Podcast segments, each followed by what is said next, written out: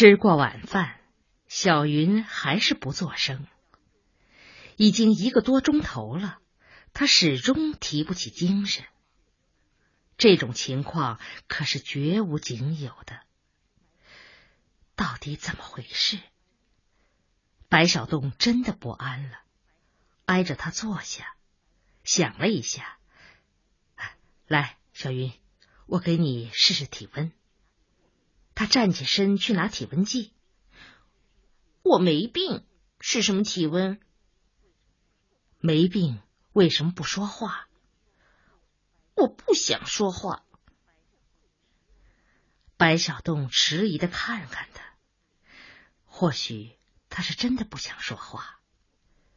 哦，不对，小孩子不存在这种事情，他们不像大人。需要默默的思索，需要安安静静的养神。他们要么活蹦乱跳，要么蔫蔫哒哒。而一旦蔫蔫哒哒，那就准是有病。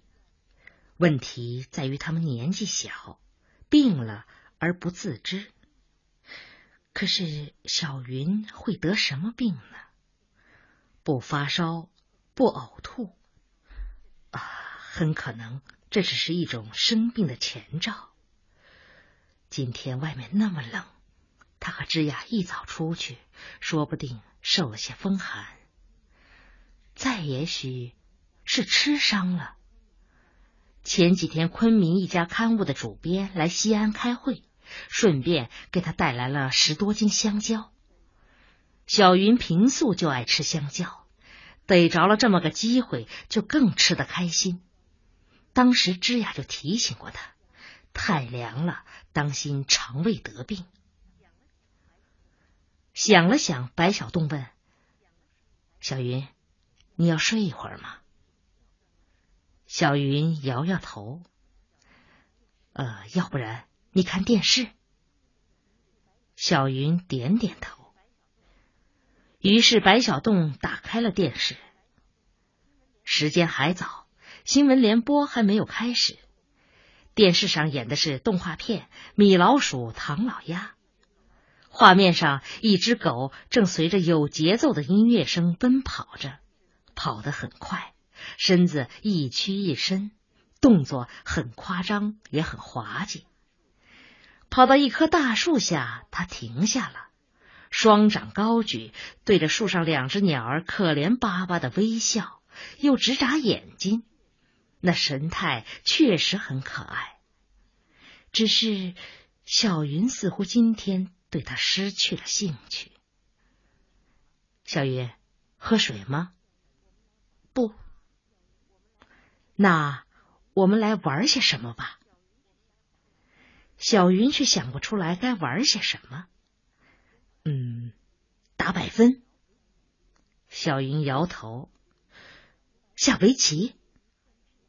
小云还是摇头。白小洞终于想出了好主意，哎，我们来将军骑大马，怎么样？这是小云两三岁时就常常和他在一起玩的游戏。他四肢着地当马，而小云则威风凛凛的骑在马上当将军。将军命令他跑，他就得满地乱跑。命令他停，他就得老老实实的从命。这种游戏不怎么高雅，但小云百玩不厌。随着小云一天天长大，这游戏渐渐玩的少了。但今天，他想起了这个游戏。来，上马！白小洞趴在地毯上，小云没有反对，这使他精神大振。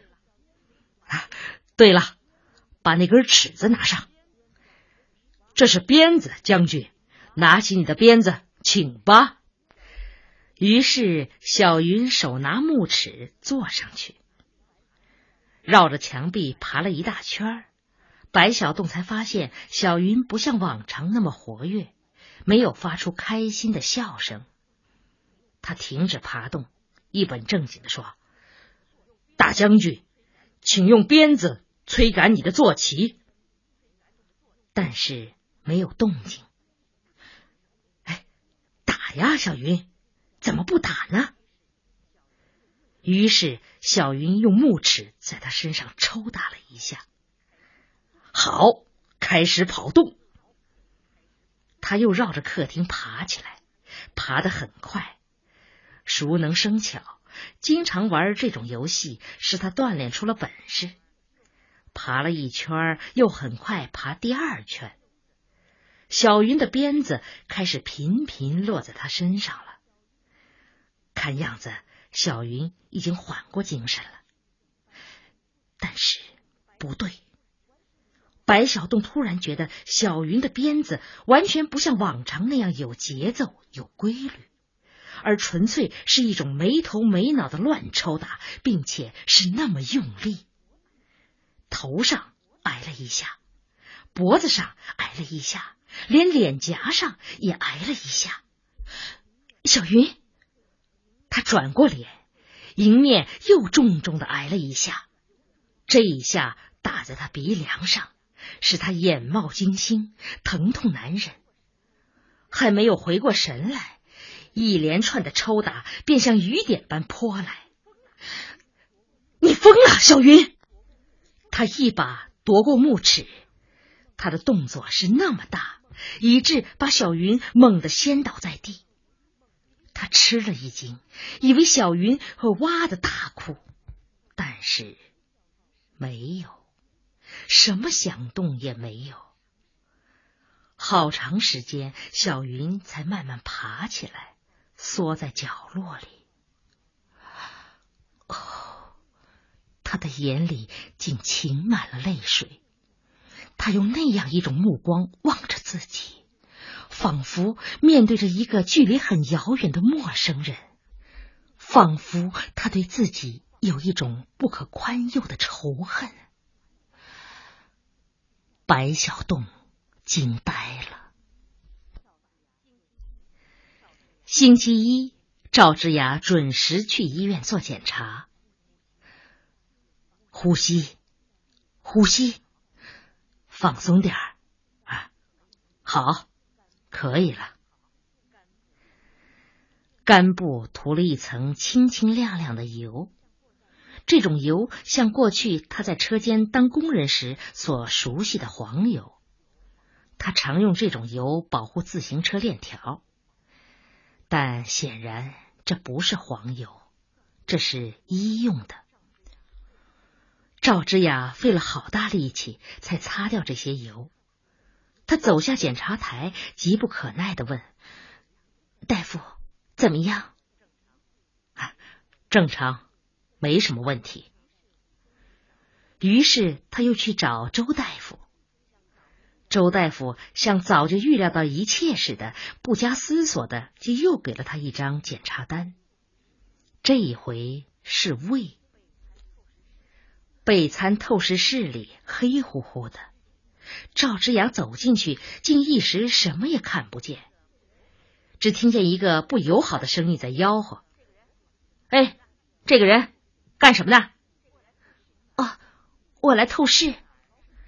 不知从哪儿伸出一只手，毫不客气的就把他手里拿着的透视单夺走，完全像电影里经常演到的那种强盗行径。随后，一只小红灯啪的亮了，借着微弱的亮光，赵之雅看见一个头戴白罩帽的男人。但立即他又发现自己判断错误，这不是个男人，而是个女人。不仅如此，这个女人年纪很轻，至多不超过二十五岁，长得很纤巧，很秀气。可如此纤巧而秀气的一位姑娘，怎么竟会有如此蛮横的腔调和强盗般鲁莽的动作呢？那位姑娘看了一眼透视单，毫不经意的向桌子上一扔，然后手脚麻利的拿出一只碗，里边是预先调好的白乎乎的贝。做好准备，我让你吃下去，你就开始吃。说完，头也不回的去摆弄机器了，一会儿升，一会儿降，随后啪的关了小红灯，屋里顿时又变得漆黑。吃吧，姑娘命令。赵之雅拿起调羹往嘴里填送。白色的贝颜色虽然纯正，味道却怪极了。才咽第一口，他就本能的往外吐。咽下去，咽下去。姑娘不知躲在哪个暗处，了如指掌的指挥他。于是他又狠着心肠硬咽。一口，两口，三口，赵之雅觉得自己简直要支持不住了，有好几次嗓子眼儿呜的一声，所有胃里刚吞下去的贝都争先恐后的要涌出来了。但闪电般的一刹那，他又卡住了这股奔涌。咽下去呀，快咽！那位姑娘虽然年纪轻，心肠却很硬。止！等终于把最后一口咽下去时，赵之雅难过的胸膛像要炸开。似乎有几只红绿灯在闪烁，或许不是红绿灯，而是几只黄色或橙色的灯。对面墙壁上一个玻璃镜框内反射出屏幕上的图像，那图像影影绰绰，似乎有什么东西在蠕动。各种按钮被按动时，不停的发出咔咔啦啦的声音。赵之雅模模糊糊的感觉到这一切，他正被胃里那种随时要呕吐的感觉折磨着。那位姑娘似乎心不在焉的看着屏幕上的图像，完全像是在家里看她所不喜欢的劣等电视节目。但不知是赵之雅太敏感，还是怎么回事，他觉得那位姑娘一怔，停止了动作。这只不过是很短的一瞬间，姑娘又继续无所谓起来。伴随着一阵咔咔啦啦的声响，姑娘的头往前凑了凑，又很快缩回去。行了，他说着，顺手拉亮了小红灯，把扔在桌子上的透视单抓过来，开始填写。刚写了一句，就停住，莫名其妙的看了赵之雅一眼。这是什么意思？他为什么这样看我？赵之雅心里有一种不祥的感觉。姑娘继续填写，虽然赵之雅看不懂她写的是什么，但一张透视单上填写那么多内容，这本身就够让人胆战心惊的了。当姑娘把透视单交给他时，他迫不及待的问：“怎么样？是不是胃里有问题？”嗯，也没什么，不会一点什么也没有吧？没什么，从透视上看，呃，没什么。但是赵之雅不相信他这最后一句，凭着一种直觉，他就不信。这位姑娘说的那么勉强，那么犹豫，如果真的很正常，很健康。他完全可以用那种不耐烦的强盗般的口气来答复他，而现在他变得很客气，他选择的字眼都是又严谨又含蓄的，也没什么，这本身就说明了问题。周大夫接过透视单看了一遍，又认真的看第二遍。门诊室里人很多，乱糟糟的。有两个小伙子为了看病的先后顺序争吵起来。嘿嘿嘿，按顺序来，你看见了没有？哎，我就是按顺序来的嘛。按顺序来，你怎么排到我前头去了？我比你来的早啊，当然要排在你前头了。骗鬼呢！我来的时候。还不到八点半，哎，对呀，你不到八点半，我可是七点半就来了。七点半就来了，怎么到现在还没看病呢？哎，这怪不得我呀，争先恐后的人太多了嘛。这么说，你还是雷锋了？不敢当，算是雷锋的学生吧。真无耻！说无耻不恰当。本人身高一米七五，折合算一下，五尺二吧。油腔滑调，十分恶劣。周大夫几次和赵之雅说话，都由于这种乱糟糟的干扰而进行不下去。但显然他不善于处理这种事，每次都只是皱着眉头，用指关节轻轻的敲两下桌子。哎，对不起啊，没有轮到看病的人，请到外面等一等。口气文文气气的，于是没有人动，他便客客气气的又重复说，却还是没有人动。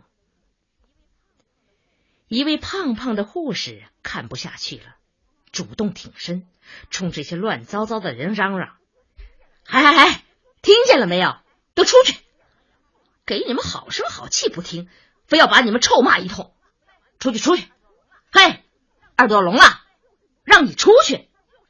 嗨，就是你，还歪着头看什么？他一边说着，一边动手猛推。有几位年纪大些的首先退了出去，紧接着那位八点半来的小伙子也出去了，只有那位七点半的小伙子闲皮赖脸的不走。哎，你是怎么回事？我嘛。呃，情况比较特殊，呃，我的腿有点跛，行动不太方便，请你们能发扬人道主义精神，按照社会上对待残疾人的政策，给我予以优惠。呃，对此我将…… 你刚才是怎么进来的？啊？什么？我问你刚才是怎么进来的？是跛着腿走进来的，还是被人背进来的？哎，当然是走进来的了。那你最好还是跛着腿出去。哎哎哎，同志，同志，谁和你是同志？告诉你吧，你这号人呐，我见得多了。你少和我啰嗦什么人道不人道的，我不懂那些个。周大夫正在工作，不允许打搅。所以你必须出去，非出去不可。我再告诉你啊，我是个大老粗，没文化。你那些酸帮臭的狗屁幽默，我不想听，也听不懂。什么乱七八糟的，让人倒胃口。小伙子一下子被噎得上不来气，脸上红一阵白一阵，想发作又没法发作。怔了半天，乖乖的退了出去。胖护士砰的摔上门，又很快拉开，对外面发布命令：“哎，听着啊，按挂号的顺序来，我叫到几号，几号就进来。谁要是调皮捣蛋，就别想看成病了。”又是砰的摔门，倒也奇怪。那些人果然一个比一个规矩起来，嘈杂声小了许多。周大夫这才静下了心，开始详细盘问赵之雅了。一问起这些，他顿时变得言简意赅，十分练达，十分有风度。啊，好了，说吧，都有些什么感觉？啊。有时候疼，赵之雅说着，用手按了按胸口，刚按几下，又觉得位置不准确，于是重找位置，却还是找不着。呃，都什么时候痛啊？是空腹啊，还是吃饱饭以后？哎呀，说不准，好像没有规律，一天。痛几次？呃，有时候多一点，有时候少一点，有两天就毫无感觉。那是什么时候开始的呢？嗯，好像有两个多月了。哎，那为什么不早一点来检查？赵之雅笑笑，没有说什么。呃，经常想吐吗？哦，那倒不，有时候似乎想吐，但忍一忍也就过去了。哦，吐过血吗？啊，吐血？为什么要吐血？啊，呃，没什么，随便问问啊。其他呢？还有些什么感觉？别的没什么感觉了，就是不大想吃东西。有时候似乎很饿，但刚吃两口就又堵得厉害。周大夫不问了，拿起透视单看着，看了半天，莫名其妙的叹了一口气。你在哪里上班？纺织局。呃，具体搞什么工作呀？统计。那么你爱人呢？